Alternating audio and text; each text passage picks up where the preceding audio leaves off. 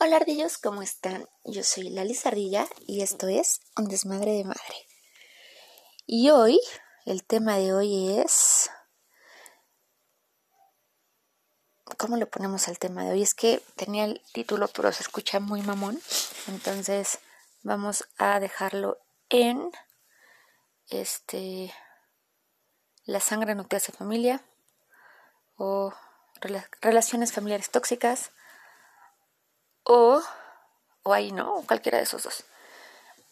¿Cuántas veces no hemos escuchado a, no sé, no lo, he leído mil veces en Facebook de mi suegra no ve a mis hijos nunca jamás y cuando viene a visitarlos se enoja porque no la quieren. Señora, no es que no la quieran, es que no la conocen. No puedes pedirle a una persona que no te conoce que te quiera. No puedes pedirle a una persona con la que no convives que te abrace o te bese. O sea, imagínense que un día estamos en el súper y la persona ve que te apellidas Hernández o Pérez. Ay, no, eres, este, eres mi primo, abrázame, bésame. Claro que no, nunca te he visto, no sé quién eres, ¿no?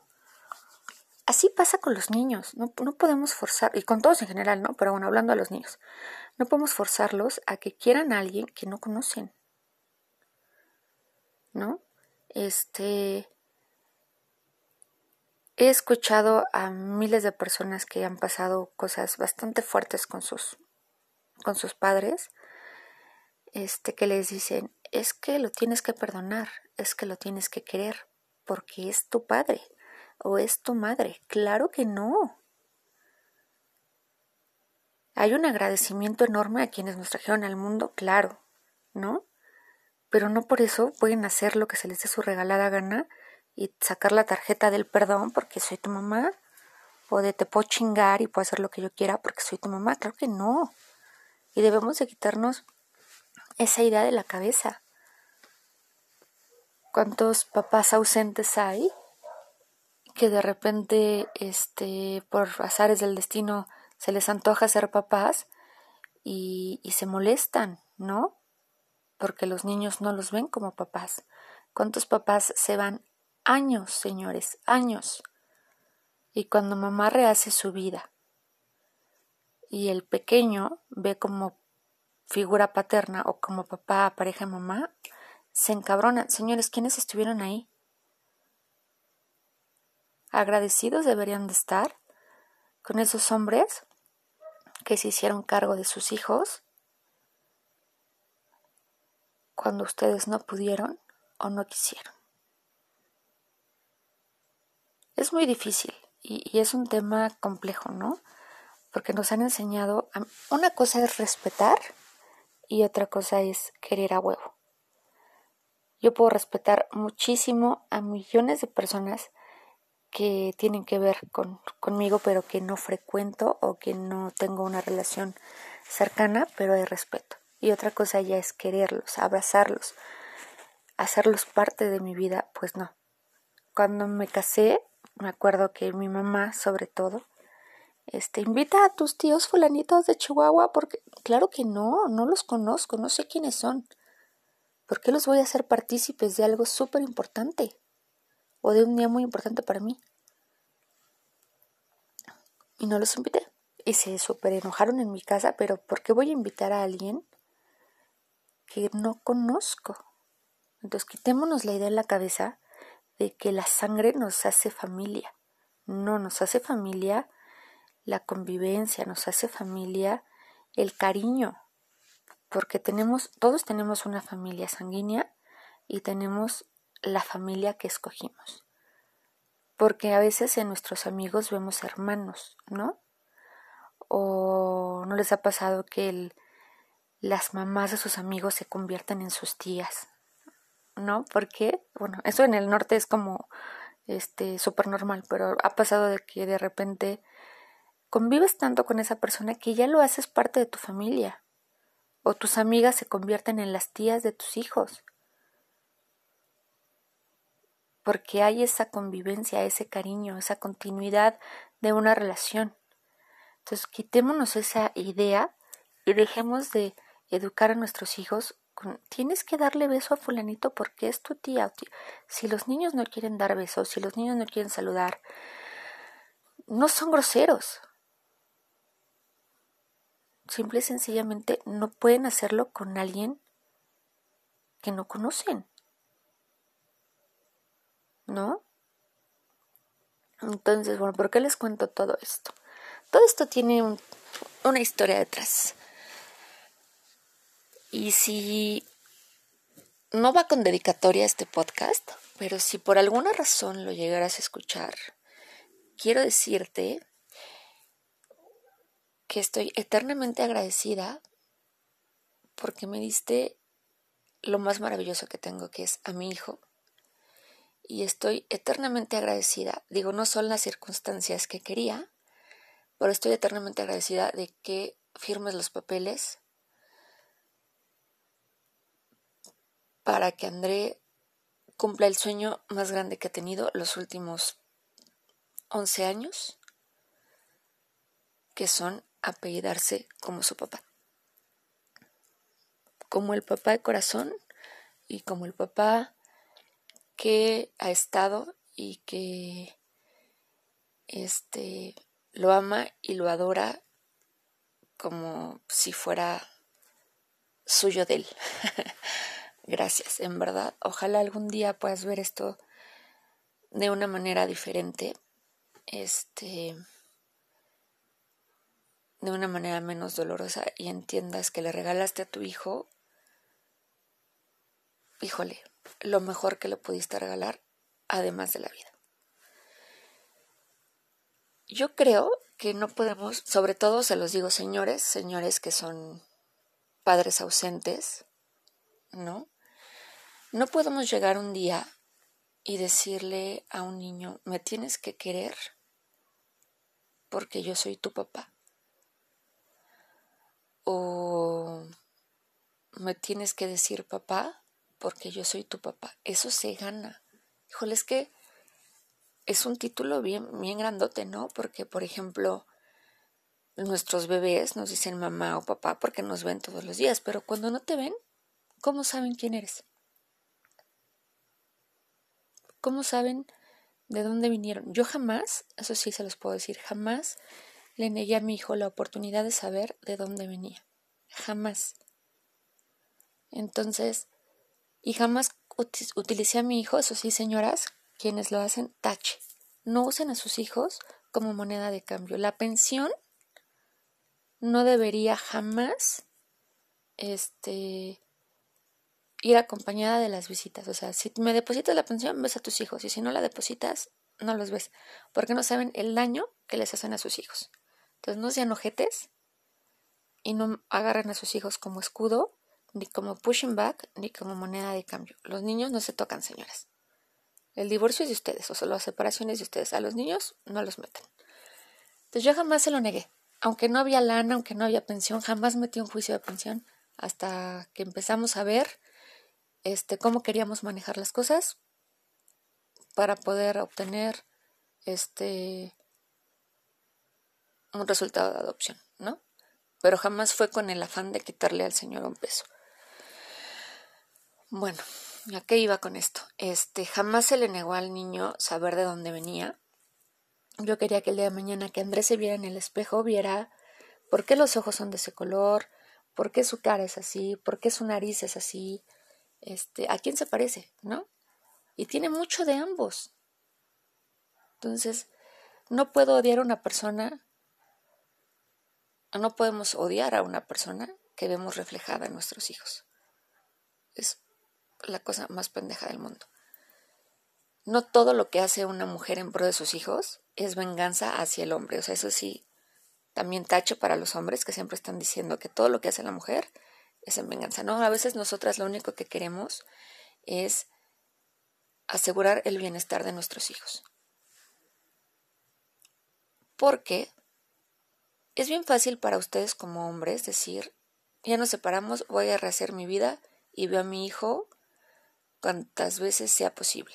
Pero la carga emocional, física, este, mental y económica, la mayoría de las veces se la queda la mamá.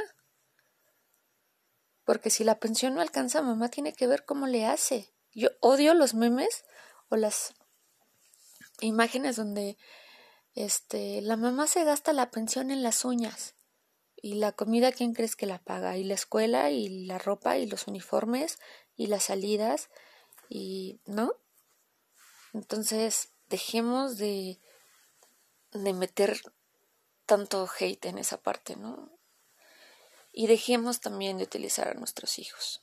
Eso sí me tiene traumada. Yo como hija de padres divorciados, jamás pensé en usar a mis hijos como moneda de cambio, ¿no? Bueno, pero regresando al tema. Este, André desde que tenía, no sé, nueve años, sabía que, te, bueno, desde chiquito supo, ¿no? Que, que tenía un papá biológico y que, este, mi pareja pues no era su papá, pero él lo quería como tal, entonces al final él terminó, ya lo había contado en otro podcast, él terminó pidiéndole a, su papá que fuera su papá y de ahí que eso fue hace 11 años hasta hoy. Han sido padre e hijo de una manera como no se imaginan.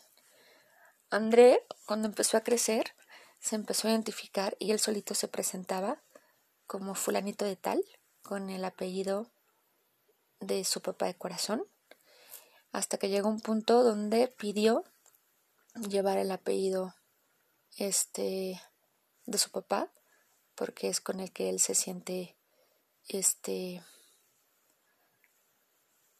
pues identificado, ¿no? Se siente identificado con sus abuelos, con su abuelo, con sus primos, con sus tíos.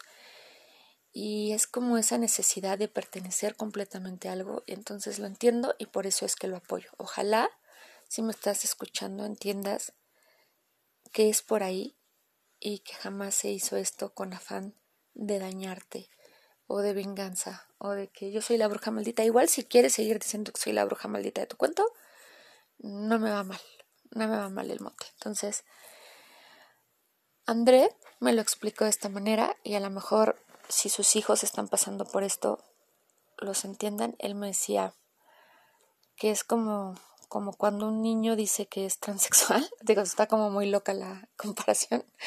Pero es que yo sé que nací siendo, este, no sé, nací con un apellido, pero jamás me he identificado con ese. Yo me identifico con el apellido de mi papá, porque es la familia que conozco, es la familia donde crecí, este, y aparte es mi manera de homenajearlo y de agradecerle que pese a todo, él se quedó, porque André conoció a ambos el mismo año, el mismo mes. Entonces, uno se quedó y el otro fue intermitente. Entonces, señores que por alguna razón se ausentan porque yo, yo siempre lo he dicho, no es que él sea mala persona, no lo es. Estábamos muy chiquitos. Este ninguno de los estaba preparado para ser papás, pero él echó un volado y a mí me tocó este sacarla, ¿no? Sacar la cara por esto. Y y no pasa nada. Yo estoy sumamente agradecida porque todo eso que pasamos nos hizo ser las personas que somos hoy. Este, y no cambiaría nada, nada, nada de lo que pasé. Porque eso me trajo al momento en el que estoy ahora. Y veo a un niño tan centrado, tan feliz. De hecho, yo podría decirles que ese niño no es mío, porque es incluso más maduro que yo. Es súper noble, la gente que lo conoce no me va a dejar mentir, es muy educado, que parecería que ese niño no es mío, porque yo soy un desmadre, señores. Entonces, es más que nada hablar de esta parte de, de que entendamos que se escucha muy trillado, ¿no? Pero padre no es el que engendra, sino el que cría, y es así. Entonces, señores que se separan, piensen bien que primero están los hijos porque las facturas que se cobra el tiempo, ¡puf! créanme, créanme que están caritas, ¿eh? Y caritas en el aspecto, en el aspecto emocional, no estamos hablando de una pensión. Entonces, cada acción tiene una reacción. Tratemos de darles a nuestros hijos lo que no tuvimos nosotros, que es inteligencia emocional y salud mental. todo este proceso, todo esto que se está haciendo ha sido acompañado, no ha sido así como de hoy me levanté con ganas de fregar al prójimo y voy a hacer esto, esto y esto. Ha sido un proceso muy acompañado donde lo único que buscamos es el bienestar de un niño. ¿No? Porque el momento en el que se hace legal, pues mi hijo tiene todos los beneficios, ¿no? De, ser el hijo de alguien. Entonces, no puedo estar más agradecida con la vida de que mi hijo tenga esas dos partes, ¿no? Y que y que ahora le, des ese regalo, mil, mil gracias. Y, y qué puedo decir, estoy más que agradecida con mi marido por siempre ver con, por mi hijo, por siempre este estar ahí, por quererlo tanto y, y por nunca hacerlo menos, ¿no? Con él y con toda la familia que desde el día uno lo trataron como si fuera uno más. Y, y ahora es eso, ¿no? Siempre ha sido eso, siempre ha sido uno más de la familia. Este, señoras que están pasando por algo parecido, les juro, les juro que todo cae, que todo llega. Este, y que mientras ustedes trabajen y hagan las cosas en pro de sus hijos y por sus hijos, todo va bien. Dejemos de usar a los niños este como comodín, por favor, y pensemos bien las cosas que hacemos y cómo va a ser eco en un futuro. Los quiero mucho y ojalá este no los haya aburrido con esta tragicomedia de Ardilla Casos de la Vida Real. Y cuéntenme, ¿ustedes han pasado por algo así o están pasando por algo así? Qué difícil, ¿no? Pero bueno, así es esto del abarrote ardillos. Buenas noches, les quiero mucho.